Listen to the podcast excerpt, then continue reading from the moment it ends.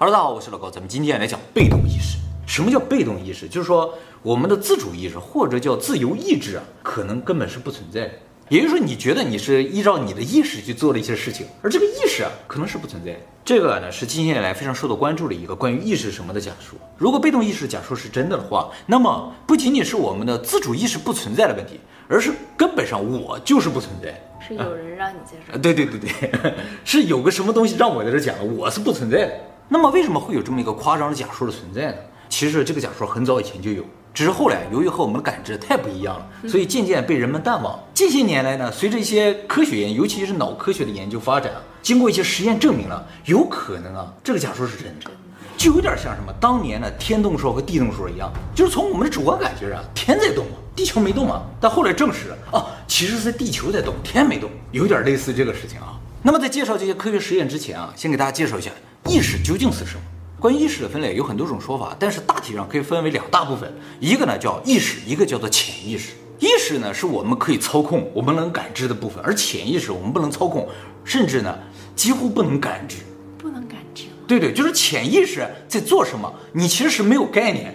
一个非常形象的比方就是意识啊，就像一座冰山一样，我们能感知的意识的部分呢是在上面露出来的部分，而大部分我们感知不到的潜意识是在水下的。好，那么露出来这个部分，就是我们能感知这个意识部分啊，有三种能力，一个呢叫认知能力，第二个呢叫情感能力，第三个呢叫做自由意志。认知能力就是我们对外界事物的认知啊，情感能力呢就是我们对于外界这些事物产生的内部的情感，而第三个自由意志就是我们主动产生的一些想法，想要去做一些事情。那么这三个能力合在一起呢，就形成了我们一个意识体。那么针对这三种能力，科学家就做了一些实验，想要证明啊这个意识究竟什么时候产生的。什么时候产生？对，就是说我们有意识，但这个意识是什么时候产生？在什么情况下会产生意识？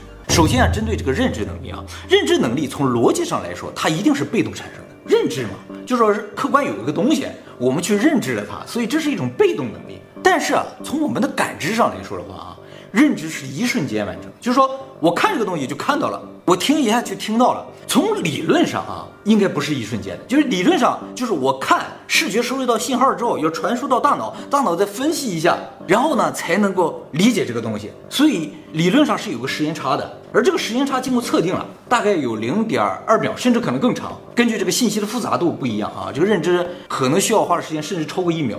但是你感觉不到，对吧？你看就是看到了，听就是听到了，你会感觉顿了一秒，对不对？或者顿了零点几秒，你感觉不到。有的时候反射弧会长啊，对，你反射弧会长，但是你并不觉得你顿了，对不对？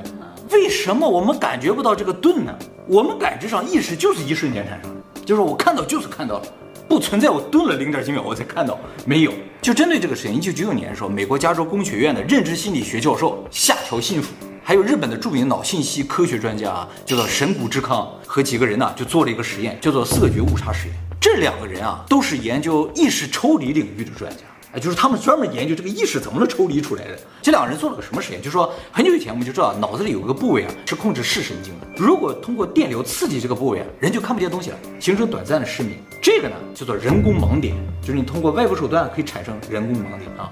他们就利用这个人工盲点做这个实验啊。首先啊，让被测试者看到一个红色的图案，看着这个红色图案之后呢，打开电极刺激他脑这个部分，大概零点二秒，也就是说他零点二秒是看不见东西。把电极一关呢，把这个图片换成绿色。然后问这个被测试者，你就是在这零点二秒，就是我一开电极这一段时间啊，你看到了什么颜色？你猜他看到什么颜色？红色。通常理解是这样，对不对？因为我们有视觉残留，就是我们之前看到红色，然后看不见了，然后看见绿色，所以有可能看到红色，或者就是有一段间断的黑色，或者看不见了。但是啊，所有被测试者都说他们看见了绿色，这是不可能的，因为绿色对于当时这个时间点来说是未来的颜色，也就是所有人看见了未来。后来啊，进一步研究发现啊，这个奇怪的现象，其实在我每天都在发生。大家可能从来没有注意过我们生活中一个非常诡异的现象啊，就是你照镜子的时候啊，你比如说你先看左眼，再看右眼啊，你从来没有看到你眼球动。哎，就是看啊，左眼右眼左眼右眼，你就这么看，你从来看不到眼球动。你眼球动没动呢？你找个别人看的话，他就会告诉你，你眼球肯定是动了，你眼睛这么动了。但是你自己看不到，你眼睛在移动这一瞬间，你看到的是什么？对吧？你没有看到眼球动吗？那你究竟看到了什么？事实证明，比如说你先看到了左眼，然后转向右眼，在这移动的过程中，你看到的是右眼。这也很奇怪，因为你还没移过去，你没看到右眼，为什么在移动的过程中也看到了右眼呢？也看到了未来。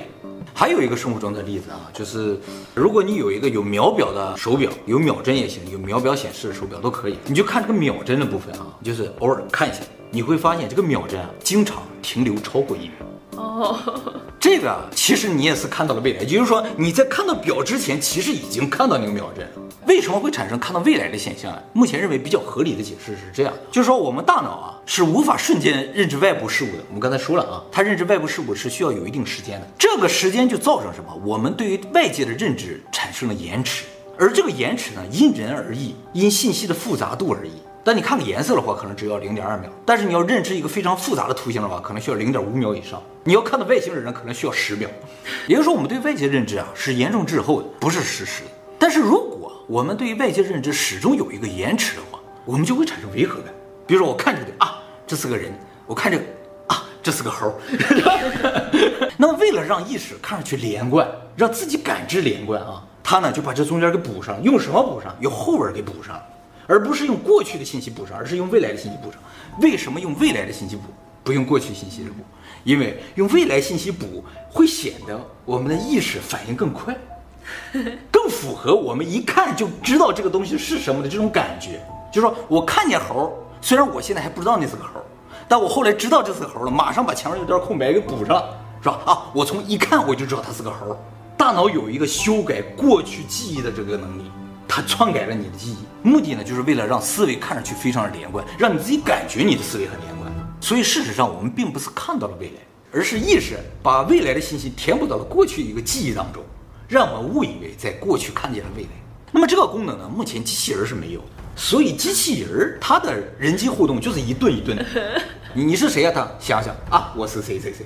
那我是谁啊？他也想想啊，调取一些信息啊，反馈啊，你是谁？他就这样一顿一顿的，人类就没有这个问题。至少从感知上没有这个问题，更高级一些，更高级一些。所以这个事情说明什么？就是说我们的意识啊，事实上是诞生于我们对于外界感知零点几秒之后，不是在感知这一瞬间诞生，而是我们看到一个东西，我过了零点几秒，甚至过了一秒，我才产生了意识。哦，这是个什么？所以意识是被动产生。那你要讲的话呢，也是未来的话，他给填补过来的吗？哎，这也是有可能的啊。这个我一会儿就要讲到自由意志的部分，我就讲到这个问题。所以我们看到什么就意识到这是什么，或者听到什么马上就反应过来，这种就是一种幻觉。我们并没有马上反应过来，事实上有零点几秒甚至超过一秒的差距。好，这是认知的部分啊。第二个情感的部分啊，情感啊就是标准的，几乎没有争议的，它一定是被动产生。就是情感基本上都是我们对于客观事物的一种心理反应嘛。有什么伤心事儿，我们才会去伤心。哎，所以情感一定是被动产生。第三个就是最难的部分，自由意志的部分，就是你每天想要去做的事情，这个想要，这个主动，它其实不是主动，有可能是被动。为了证明这个自由意志是不是主动产生啊，一九八三年，加州大学旧金山分校的研究员本杰明·贝利特做了一个实验啊。这个人啊特别厉害，他被称作叫人类智慧领域的先驱，他是专门研究自由意志。他这个实验就是要证明说，你动手指这个动作和意志啊是。先动的，后产生意识，而不是你想动它才动。那我我想动，动 不行吗？行，但是啊，事实上间隔一秒以上了。对对，事实上控制这个手指的不是你，是说明这个问题啊。他怎么证明这个实验？首先啊，他在人的头里边放了个电极，这个电极能够检测出来什么？就是运动信号，就是脑子发出来运动指令。发到这个手上能检测到一个时间，再一个呢，就是让这个被测试者啊看着一个表，一个表上啊就循环显示一个时间点，他可以自由决定什么时候去动这个手，这就是他的自由意志产生。最后呢，就检测这个手指什么时候动，产生了三个时间，就是传信号的时间、手指动的时间和你自己想的你决定这个手指什么时候动的时间。这三个时间按理来说哈是先决定了什么时候动，然后传了个信号，第二个时间。然后第三个时间就是手指动，但实验结果不是这样。实验结果第一个时间是脑子啪传出一个信号，然后手指动的同时，你产生了个意识，我动。也就是说，最快的时间是脑子发出信号，在那个时候你自己并没有觉得，哦，我已经要动手指了，没有觉得，哎，而你真正产生了动手指这个决定是在手指动了之后，或者几乎同时吧，呀，动动。哎，你就觉得，哎，你看我要动它就动。所以说要剁手是有道理的。为什么？买很多用不到的。手不用你控制是吧？对，这个让他改变想法是没有用的，就得剁手。而且哈，这个意识产生滞后于这个脑信号发出来多长时间？零点三五秒，还挺长，还挺长的。所以这个利贝特教授啊，得出一个结论，就是说我们的所有结论，其实在零点三秒之前就已经决定了。就是我要做的事情，其实不是当下决定，好，就这么决定，不是这样的，而是在零点三秒之前已经定好了。剩下的事情只是由嘴来说出来，或者让你意识到啊，我是这个时刻做的决定。那么在二零零八年《自然》上发表了一篇论文啊，说在某种情况下，人的自由意识可能落后于就是你下决定了八到十秒，那么久啊？对。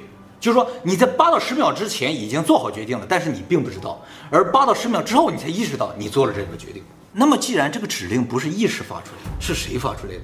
目前认为就是潜意识，就是不由你控制这个部分发出来。意思也就是说，我们的所有行为其实是由潜意识控制，意识感知到了这个动作之后，给我们的假象是，哎，我自己动了，哎。不是你对我好，是你的潜意识对我好。没错，你的潜意识深深的爱着我。没错，然后我爱了你之后，然后我的意识告诉我我是爱你的，是这样的。其实它只是解释了我这个行为，你知道吗？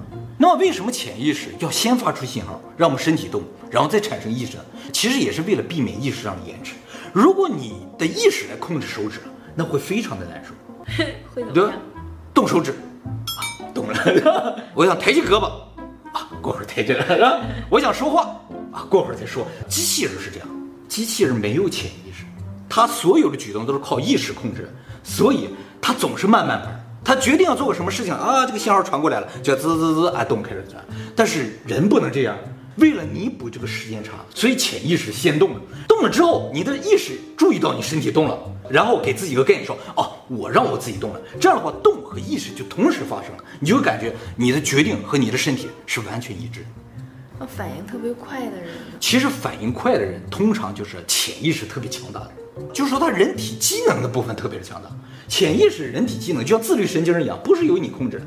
而很多人觉得自己反应慢，去训练自己的意识是没有用的，因为你的反应速度不由你的意识控制。而唯一能提高的就是什么？肌肉反射。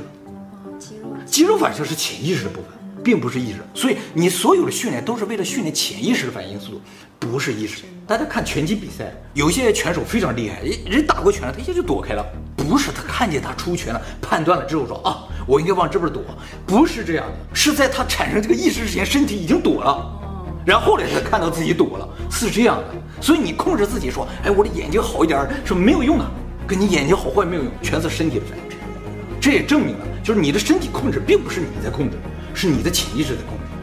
要有你的意识控制，你早被人打死了。如果真是有意识控制的，他不一定能打到我。就是说，他说打你，过了我打你，我打死你，然后就出拳，那也太慢了啊。所以，自由意识其实也是为了消除这种延迟而产生的一种假象。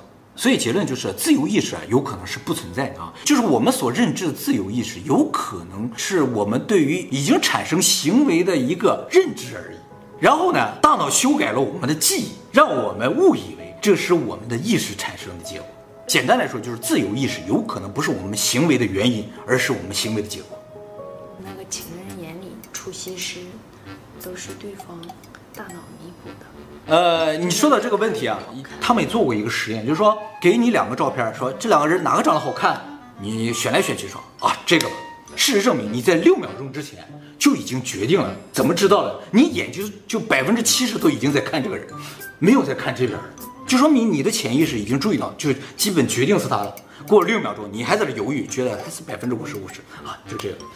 大家其实能感受到这种潜意识，就是在你心目中，就这边距离变得明显，越来越清晰，这边就变得越来越模糊，产生厌恶感或之类的。在争取别人意见的时候，自己已经决定了。对对对，已经决定。但是你当时还没有这个意识，你会觉得我还没决定，其实你早已经定好。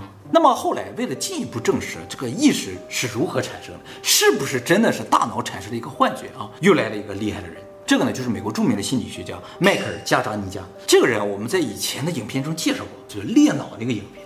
左右脑啊，左右脑那个就是用左眼看见一个平底锅，右眼说我没看见，然后右手去画出个平底锅，就那个的。啊，他们当初研究裂脑主要是为了治愈癫痫的。发现切断脑梁就能治愈癫痫，但是切断脑梁之后会产生一些其他的效果。这个加扎尼扎做了很多裂脑实验，其中还有一个非常著名的，可以解释就是意识是如何产生的。他呢就找了一个裂脑手术的患者啊，做过裂脑手术的人左右脑是分开的，左脑管右边身体，右脑管左边身体啊。他就跟这个人啊左边耳朵说，让另个耳朵听不见，说你往前走。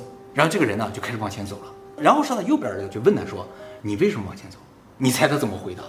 这个特别能说明问题。他们推测啊，这个人啊，应该回答说：“我不知道我为什么往前走，因为他没听到嘛，那边脑，或者说，哎，我怎么控制不了我的身体了啊？会有这种恐惧的感觉。但这个人完全没有恐惧的感觉。问他说：你为什么往前走？他说：我想上前面买瓶可乐，我口渴。对，他给自己的行为找了个理由，就是说他的另一个脑检测到自己往前走的话，马上弥补上一个理由：我为什么要往前走？”反复测试，反复测试，所有的领导患者都有这个特点，妄想症。从这个实验就看出，我们的自由意识其实是后来弥补上来，根本就不是一开始触发，根本不是因为我们口渴想喝可乐我们在行动的，是身体已经在动了。于是我们告诉我们自己，我们去买可乐。那商家怎么通过这种潜意识来提高自己的销售？哎，这个呢就属于洗脑的领域了。洗脑洗的也是你的意识，哎不，洗脑浅层洗的是。深层就是洗潜意识嘛，就以前我们提到过，说以后要讲，以后会专门做一篇讲解。当人潜意识被洗掉的话，人的所有行为都可控了，而且自己会给自己的行为找上一个很合理的理由。就是经常看到这个广告的话，再看见这个商品就会直接买，会有产生好感之类的。还有就是被诈骗的人，通常会给自己一个理由，自己被诈骗是合理的，就是说他已经被洗到了潜意识。所以说，你身体的管理者有可能不是你自己，不是你的主观意识。而是潜意识或者某一个深层的东西，这个究竟是什么？现在还不知道啊。就是说，为什么也觉得不是潜意识呢？因为潜意识没有核心，它有可能是一个集体，很多核心，然后这个核心呢，共同投票来决定你身体做什么。也就是说，我们本体内在潜意识层面是具备多重人格，很多个人生活在我们这里边，他们都有决定权，但最终决定你身体做什么，是他们共同投票决定的。而我们的意识啊，是单一人格，他呢就负责观察。做出了决定，然后赋予他一个理由，让你觉得你是自己做出决定的，不然的话，你有好多人格，你自己就疯了，没有办法控制身体。那那种十恶不赦的人的话，他体内的各个主体坏的占多数，有可能，很多坏的，对对，也有好的一面嘛，就是说人有很多面嘛，就是这个原因。那么从这个角度来看，我意识啊，就不再是什么非常牛的东西了。它呢，就是一个察言观色，看着你身体的反应，然后给你解释的这么一个东西。它是个功能，它不是一个身体的主宰，而是一个功能。什么它都能做出解释。对对，给你个合理解释就完了，让你明白你为什么这么做。多荒诞也没关系，也没关系，你自己信就行了。而它的目的呢，是为了消除违和感。给你个合理解释，就是为了消除违和感。你不能让你觉得你的每一个动作，哎，我为什么这这动了，我为什么那动了？必须给一个合理的理由，就是你这么动就是为了这个，你这么动就是为了那个。好，那么自主意识就简简单单是为了给我们的行为做一个解释吗？如果真的是这样，这就很奇怪了。我们目前观测到，大部分动物啊是没有自主意识的，尤其是特别低等动物，比如说细菌呐、啊、微生物啊，大家会想过它们有没有意识？其实他们有可能是没有自主意识，意识是有的，但自主意识没有，因为他们总是按照一个非常简单的逻辑在生存，就每天就吃东西、躲避危险、繁殖，就这三件事，也不去做其他的事情。他如果有自主意识的话，一定会做一些其他的东西，做个小制作呀，是吧？对吧？去看个电影啊，是吧？他都没去嘛，他就干这三件事情，哎、呃，一辈子就这么过去了啊。做小制作也就是意识找的理由呀。啊，对对对对。这是人能做的事情，但他们不会啊，所以他们没有自主意识，他不需要解释他这些行为，他这所有的三个行为就是吃东西、躲避危险、繁殖，都是为了生存。只要是为了生存，就不需要解释。那从这个角度来说，意识的诞生就特别的违和了。所有动物的生存都不需要自主意识，就靠潜意识就可以生存得很好。那为什么意识会诞生？后来研究觉得啊，意识诞生呢，不仅仅是为了消除这个违和感，更重要的意义在于什么呢？就是在于记忆。就是发现人类通常只能记住我们自主意识产生的一些行为，就是我们每时每刻都在呼吸，你没有记住你每一次呼吸，对不对？除非你闻到了什么特别刺鼻的味道，你才会记住，对不对？你记得你中午吃了什么，但是你不记得你嚼了多少下，对不对？也就是说，如果你一天干了很多事情，但所有事情都不是你自主完成的话，你就不记得你这一天干了些什么。哦，就很机械的了。啊，对了话，你完全就不记得你干了什么。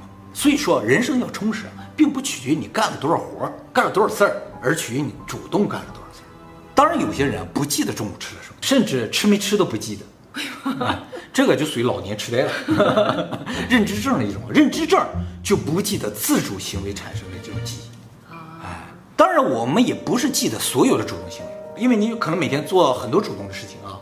这里边记忆最深刻的一种呢，叫做情节记忆。就是说啊，我们会把一个事情的时间、地点、人物和情感联系在一起记住。如果这个事情里边没有情感，我们就记不住。就是比较普通的吃饭，要有仪式感的吃饭。对，有仪式感的吃饭就容易记住。特别好吃的东西容易记住，特别难吃的东西容易记住。只要赋予了情感，就容易记住；没有情感就记不住。就吃了跟没吃一样，好吃不好吃不知道，这顿饭你就记不住。而且这种情感如果足够强烈的话，你甚至会记住里边每一个细节，每一次回想都会产生身临其境的感觉。这种情感记忆，啊目前认为只有一些非常聪明的动物才具备，人类当然具备了啊。我们以前在讲死那个影片中有提到，有一个大猩猩啊，它记得自己母亲被猎人杀死，它都长了很大了，它都记得这个环节，所以它知道死是个什么概念嘛。所以说，大猩猩这种聪明的动物，它就有情节记忆。啊，当然这是我们猜测了啊。其实啊，我们的记忆这个装置啊，对于情感是特别敏感。有情感的东西就比较容易记住，没有情感就不容易记住。所以说，如果两个人之间没有感情了，最好的证明是什么？不是我对你没有感觉，你对我没有感觉，而是我们之间已经没有记忆了，没有共同的回忆了，就说明这两个人没有感情。而意识非常重要的工作呢，就是给我们的行为赋予情感，赋予不同层次的情感，然后进行筛选。把最重要的记下来，剩下都被抛弃掉。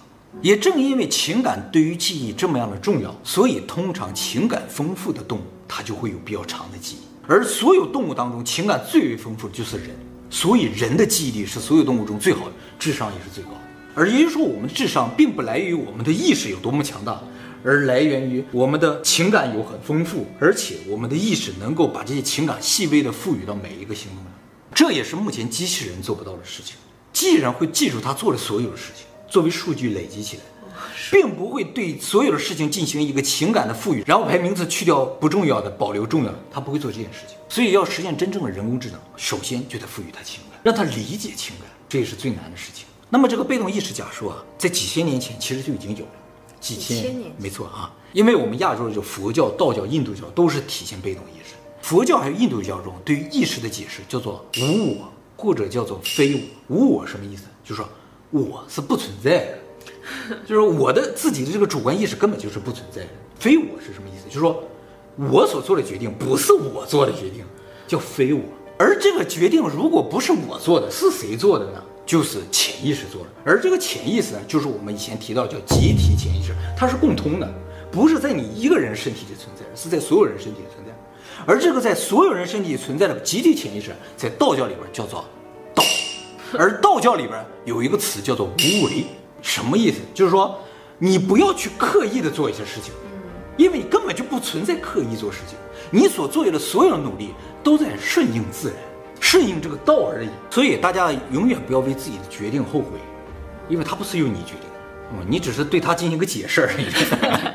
我只是替他背锅。呃，对，你只是替他背锅。